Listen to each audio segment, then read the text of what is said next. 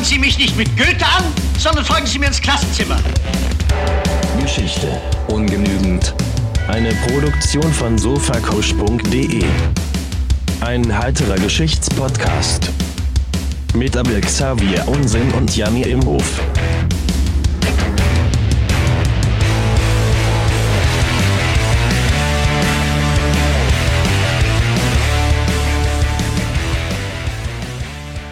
Hallo und herzlich willkommen zu Geschichte ungenügend, dem heiteren Podcast zu Geschichte und Popkultur mit meinem Freund, Mitpodcaster und gelernten Historiker Abel Xavier Unsinn. Hallo. Schönen guten Tag.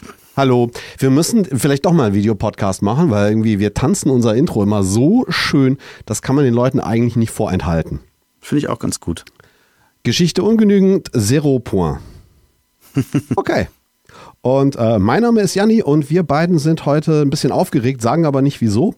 Stattdessen machen wir einen heiteren wöchentlichen Podcast, in dem ich im Wechsel eine längere und eine kürzere Episode aus der Weltgeschichte mitbringe und Abel jede Woche unvorbereitet ist, aber trotzdem immer den historischen Kontext auf Zuruf machen muss.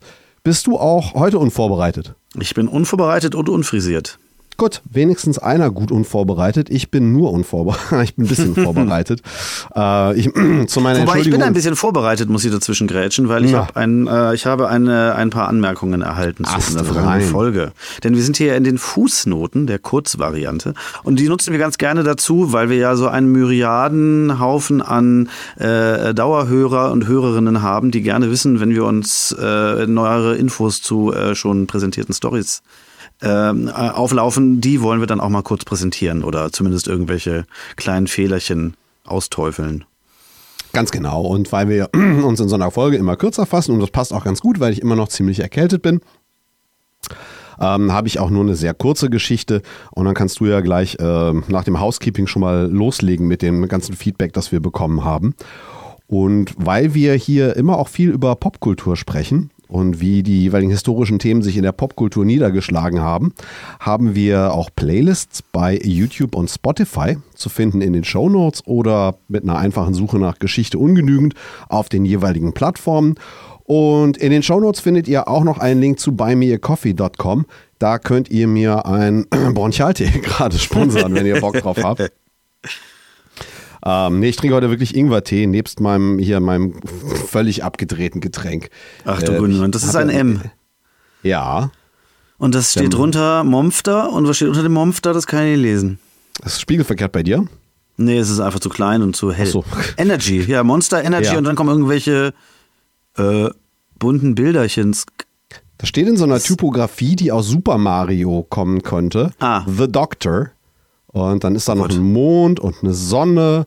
Und hier oben steht noch VR46. Kannst du dir vorstellen, was für eine Geschmacksrichtung das ist? Da steht Dr. VR46 drauf. Ja. Ra Raketenöl. Ja, das ist nämlich äh, nach einem, ich glaube, ein Co-Sponsoring mit einem ganz berühmten Motorradsportler. Ähm, das Ach so, die- Valentino das, das, Rossi. das Getränk hat nämlich Valentino Rossi-Geschmack. Ach, das ist ja krass. Ich dachte, der lebt noch. Ja, nee, gut. Ich, glaube, der hat seine Karriere jetzt wirklich nach Ja, 150 46 Jahren. Millionen äh, Grand Prix-Siegen äh, mit, ja, wahrscheinlich einem echten biblischen Alter für einen, für einen Sportler, ist für einen Mot sogar, also wahrscheinlich sogar auch für einen Motorsportler, seine Karriere beendet. Ähm, das war jetzt ein krasser Exkurs. Äh, Ja. ja, genau. Und wenn ihr uns Feedback geben wollt, wie das, was uns Abel gleich vorträgt, dann am besten über unsere Social-Media-Kanäle. Herr Unsinn, bitte. Also wir haben eine E-Mail, ganz oldschoolig, und das läuft unter Geschichte ungenuegend at gmail.com. Und wenn ihr ein fünf Jahre moderner seid und fünf Jahre in der Vergangenheit lebt, könnt ihr uns auch auf Twitter eine Nachricht schicken. An ungenugend ist unser Handle. Unser Hörer U aus B kennt seinen Feltrinelli, habe ich schon gehört. Er kennt seinen Feltrinelli auf jeden Fall besser, als wir ihn beide zusammen kannten vorher. äh, und ich möchte das, kann er jetzt auch nicht alles wiedergeben, wir wollen die Folge ja das nicht ändern, aber erstens ist erstmal wichtig, als Fehler festzuhalten, es ist der PGI.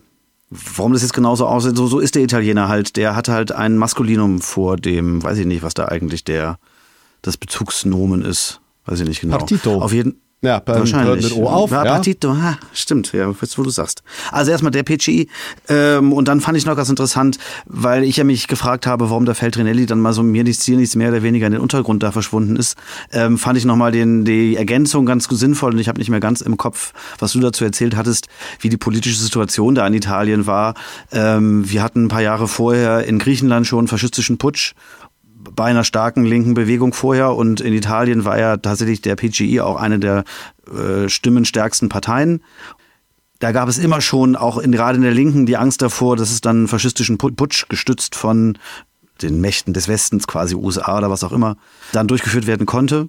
Und die haben die Situation halt so eingeschätzt, dass das kurz bevorsteht und sie deswegen lieber weiter in den Untergrund gegangen sind und äh, meinten, jetzt ist es an der Zeit auch irgendwie gegen diesen Putsch zu arbeiten, der da droht.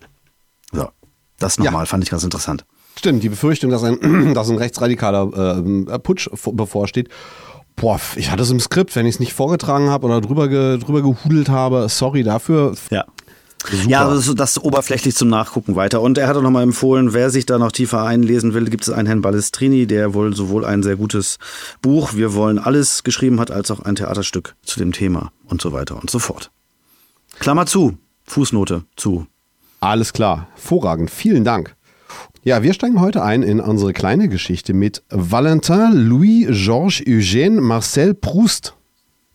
Ah, Oder kurz Marcel Namen. Proust. ja. Ähm, Wird geboren 1871. Sein Hauptwerk ist der siebenbändige Roman À la recherche du temps perdu.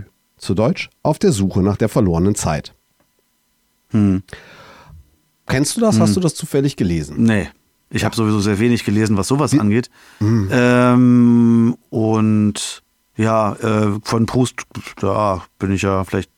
Ja, den, der war im 19. Jahrhundert, das hätte ich gewusst. Und ich pack den jetzt irgendwie mit so ein bisschen Anarcho-Gedanken zusammen, aber was das genau heißt, das weiß ich gar nicht mehr. Ja, wir sind tatsächlich, glaube ich, sowas, was so klassische Literatur angeht, sind wir sowas wie Geschichte unbelesen. Oh ja. Oh ja. Das, ähm, also Popkultur, frag mich was, aber klassische Bildung, da wird es schnell dünn. Aber ich glaube, da sind unsere Hörerinnen und Hörer ein bisschen weiter und können uns da vielleicht auch nochmal was reinschmeißen. Aber das ist auch nur der Aufhänger, denn in einem dieser Bände findet sich 1918 die erste literarische Erwähnung eines Gerichts namens Croque Monsieur. okay. Weißt du, was ein Croque Monsieur ist? Ein, also ich, äh, als jemand, der lange in Hamburg gelebt hat, weiß ich natürlich, was ein Krog ist. Ähm, das ist ganz, also das ist tatsächlich auch, jetzt sind wir wieder, sind wir eigentlich mal nicht in den 80ern, aber wieder in der Kulturindustrie oder in der Popkultur, wie man das nennen möchte, der Kulinarik. Ich denke, dass außerhalb von Hamburg Bremen, also tatsächlich in Bremerhaven witzigerweise, wo ich ja gelebt habe, äh, gibt es auch Crocs, Bag- Baguette-Läden, die aber auch Crocs heißen. Und aber in Berlin gibt es keinen Krockladen.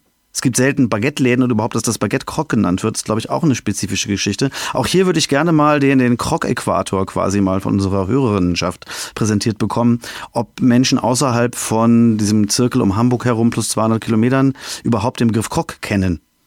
Ähm, also lange Rede, kurzer Sinn. Ein Croc ist ein Baguette, ein belegtes Weißbrot länglicher Art. Und ein Croque Monsieur ähm, hat bestimmte Auflagen, die ich jetzt aber nur raten könnte. Und wahrscheinlich ist es irgendwie Gur, Gur, Gurke, Salat und dann entweder Schinken oder Salami. Aber das weiß ich nicht so. Hervorragend. Du bist so dermaßen wunderschön in meine Falle reingetappt. Das hat gar, Ah. kein, das hat gar keinen Ausdruck. Aber finde ich super. Den Weißbrot-Äquator, vielleicht, äh, den nennen Ja. wir den so. Und ich glaube, der verläuft wirklich irgendwo so Weser, Elbe, irgendwie so durch den, durch den Norden Deutschlands. Reden wir gleich nochmal drüber. Ähm, machen wir erstmal Etymologie. Ich als Frankophoner, Frankophiler weiß natürlich, das kommt vom Verb croquer. Knabbern, krachen, knacken. Und Monsieur, das ist der Herr, also das äh, Herrengeknabber, das Geknabber für den Herrn. Du sprachst ja von der Verwendung als äh, mit Baguette in Hamburg. Wir sind jetzt hier sozusagen beim ursprünglichen äh, Gericht. Und wo kommt es denn eigentlich her? Und das klassische, Ja. wer hat's erfunden? Und das ist ja oft so, wenn wir uns mit der Geschichte der Kulinarik äh, befassen, dass es da immer mehrere Geschichten zu gibt und immer mehrere, die das für sich beanspruchen. Das ist mir gerade nochmal aufgefallen in unserer Folge über chinesisches Essen in Deutschland und die, den Ursprung des äh, Gerichts General Tso's Chicken, wer das alles für Ja. sich beansprucht. Das kann man auch nochmal sehr schön nachholen. Das, da reden wir ein bisschen länger über Essen. Und Das Brot, aus dem es gemacht wird, das ist nämlich kein Baguette, sondern ein leicht gesüßtes Kastenbrot, ein Pandemie. Das, ja, ich weiß. Und das sind viereckige Scheiben, dem Toast nicht ganz unähnlich. Und in einigen Rezepten wird das Brot vor der Zubereitung in Ei getunkt. Das Ganze ist mit Käse und Schinken belegt. Schinken. Mhm. Und es gibt noch das Croque Madame. Das ist ein Croque Monsieur mit einem pochierten Ei oder einem Spiegelei drauf. Das soll einem, Damen, einem Damenhut nachempfunden sein. Und wie man sowas macht, da haben wir natürlich unsere Lieblingsfernsehköchin Julia Child für in einem Video das wir in der YouTube-Playlist unterbringen. Sehr schön. Und ich hoffe, wir kriegen da jetzt keinen Ärger für dieses Quote hier raus, aber ich habe auch noch mal ein kleines, ähm, wo, sie, wo äh, Julia Child über den Ursprung dieses Gerichts spricht, habe ich ein kleines Soundbite mitgebracht. Ich mache das jetzt hier mal an. Nobody knows the origin of the name Croque Monsieur. It seems to have been French, don't you think? It, Well, it sound but like did, it. It didn't appear till about in the 1900s. Oh yes. It didn't appear until the 1900s. Und da hat sie völlig recht. Die erste, wie gesagt, im, im Mittelalter sagt man immer, die erste urkundliche Erwähnung, die erste speisekartliche Erwähnung des Croque Monsieur ist von 1910. Wie gesagt, das ist halt bei kulinarischen Sachen nicht immer so hundertprozentig fest zu, äh, festzunageln. Außer man hat halt so ganz spezifische Gerichte, wo halt das, das Originalrezept irgendwo in einem Museum hinter Glas liegt und so wird's gemacht und nicht anders, sonst gibt's Ärger. Ja. Dann gibt es halt diese Geschichten der, des, des Ursprungs. Die eine Variante, das wird immer so die, die Zufallsvariante, so das Penicillin, ja, das äh, liegen lassen und dann hat man plötzlich was Neues.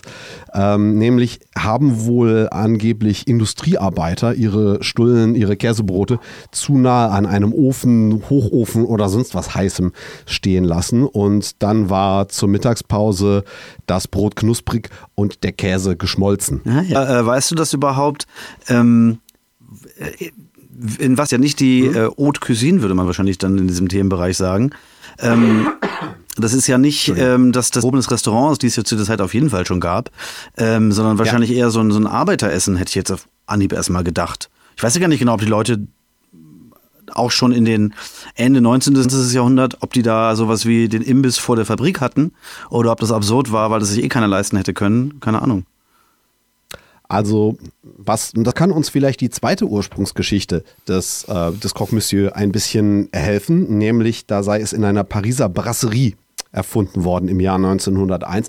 Und eine Brasserie, das ist anders als das Restaurant, eben nicht, was du meintest mit Fine Dining. Da, wo Das sich die Blechbläser Äh, Brass, boah, keine Ahnung. Wenn ihr das wisst, schreibt uns eine Mail, sagt uns, sagt uns Bescheid. Ähm, nee, das ist sowas wie eine ah, ja, Schankwirtschaft, glaube ich, locker übersetzt. Ähm, also es gibt halt irgendwie was zu trinken und dann gibt's aber auch noch irgendwie so ein bisschen was Herzhaftes dazu. Und das ist halt wirklich so der ein einfacher Snack. Es ist ein belegtes Brot. Das halt dann irgendwie einfach entweder in der Pfanne oder im Ofen halt nochmal aufgeknuspert und überbacken wird. Und ähm, tatsächlich ist das eher halt sehr, sehr einfach. Ne? Das sind halt vier Zutaten. Genau, es wird so hergeleitet, in einer Pariser Brasserie im Jahr 1901 zu einer Unzeit, nämlich vor dem, äh, vor dem Mittagessen, war das Baguette alle. Nein, doch. Oh. Ja. Nochmal. Und ähm, äh, Und dann habe der Koch äh, stattdessen einfach das äh, irgendwie alt, altes Kastenbrot genommen, was noch irgendwie da, da rumlag und so, ja, hm, das ist jetzt aber hier, ist aber hier nicht mehr so frisch. So, ja, pass auf, dann backen wir das auf. So, das eine so Zufallsfund, das andere aus einer Verlegenheit, aber es ist jetzt kein, keine hochelaborierte, designte Speise. Ja. Und das ist seitdem auch ein Klassiker in dieser Form, Croque Monsieur, Croque Madame, der französischen Bistro-Küche, wenn es halt mal irgendwie schnell gehen muss. Und du hattest es erwähnt. Und ähm, viele Leute südlich der Elbe werden wirklich noch nicht davon gehört haben. Von der norddeutschen Variante des Croque. Du sagtest, es ist ein Baguette. Was ist noch, was ist noch drauf? Wie also angelehnt an den Burger quasi wahrscheinlich auch. Man hat halt irgendeine Soße, man hat Salat, man hat Tomate und man hat dann irgendwie Gemüsebeilagen, Fleischbeilagen, je nachdem, was einem so gefällt. Und standardmäßig wäre wahrscheinlich Schinkensalat, Tomate, Salamisalat, Tomate und Käse rüber, damit es halt überbacken lecker ist. Ja. Und Crocs sind seit über 40 Jahren so eine Hamburger Fast-Food-Instanz. Und hier ist die Herleitung tatsächlich ähnlich. Es gibt tatsächlich auch mehrere Imbisse und Restaurants, die sich rühmen, das Original zu haben und zu sein. Und meiner Recherche nach ist es wohl am allerwahrscheinlichsten, beziehungsweise der heißeste Kandidat, no pun intended, dürfte der österreichischstämmige Gastronom Rudolf Scheichel sein, der in seinem äh, Lokal in Farmsen oder Barmbek, also im Norden, Nordosten der Stadt, in den 70ern angefangen hat, in seinem Lokal für ein eher studentisches Publikum günstiges, aber sattmachendes äh, Essen zum Trinken anzubieten. Und das waren eben diese. Und da, der hat dann eben nicht Toastbrotscheiben genommen und Sandwiches gemacht, sondern er hat das äh, Konzept eben wieder auf das Baguette draufgelegt, aber mit dem Namen des Croc Ja. dahin übernommen. Und das hat sich halt sozusagen diese Falschbezeichnung in Hamburg, das ist eingerissen, das hat sich, das zieht sich durch.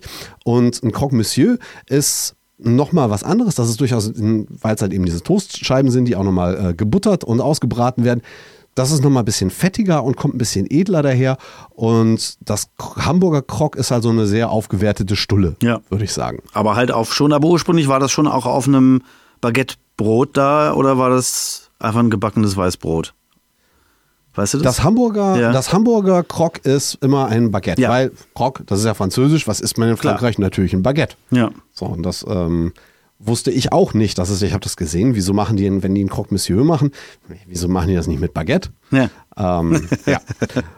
Und es gibt auch heute noch äh, wirklich eine ganze Menge, also unzählige Krogläden und wirklich viele auch schon auch seit den 70ern. Uns gibt es seit den 70ern. Ich war auf ganz vielen schlechten Webseiten von ganz vielen Krogläden. Krog, das erste Krog, das beste Krog der Stadt zu haben.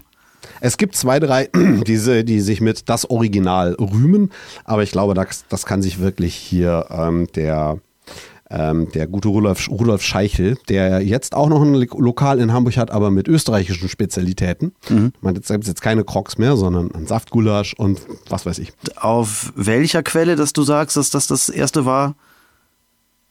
Es sind so, solche Sachen, äh, das ist natürlich wenig historisch beforscht. Ja.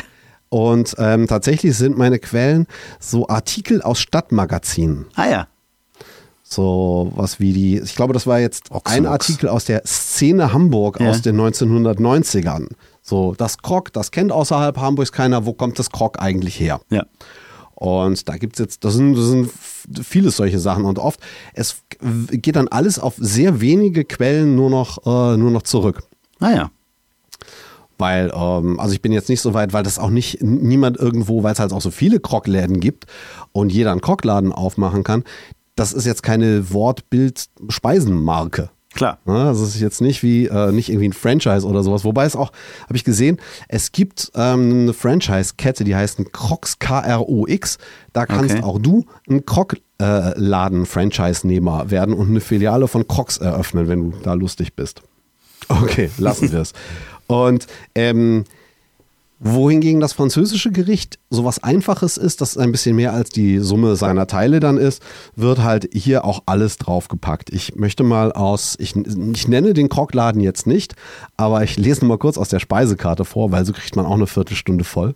Da haben wir das, ähm, das Krog Hotdog mit Gott. Würstchen, Kräutergurke, Käse, Ketchup, Röstzwiebel und Remoulade. Mm. Wem läuft da nicht der? Krog Frikadelle. Frik mit Galle Frikadelle, zusammen. Kräutergurke, oh, Tomate, Käse. Ja gut. Das Croc España. Jetzt darfst du mal raten. Chorizo. Richtig. Pepperoni und Parmesan. Ja gut. Kann Croc gut Mexiko. Ja, da hat da jemand sein Chili raufgekippt oder was?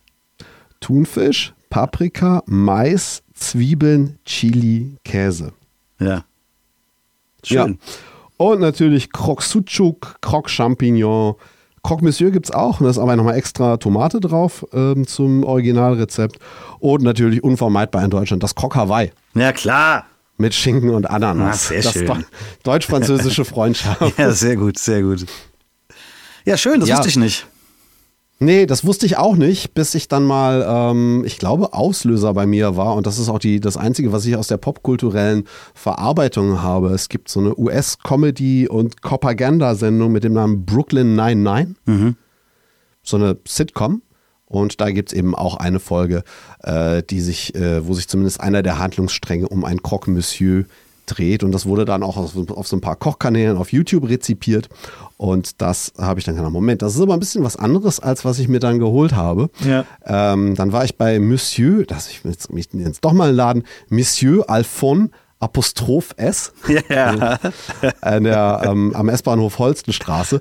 Und das ist, wenn man das mag, das ist gar nicht so schlecht. Ich finde das ja immer so ein, das fällt halt auseinander, es ist ein bisschen sapschig, man merkt irgendwie, das ist auch ein bisschen auf Marge produziert und man hat halt sehr viel Volumen und dann aber auch durch das, durch das Weißbrot halt relativ wenig Nährwert für die, für die ganze Masse an Mehl, die man sich da reinknallt. Ja. Oder man hat das Glück, dass so ein Laden neu aufmacht und deswegen Kunden sammeln muss, wie ich hier in meinem Stadtteil in Bremen. Und da habe ich das schöne, den schönen Laden Leggerschmecker, der auch einen etwas fragwürdigen Namen hat. Aber Nomen ist Omen.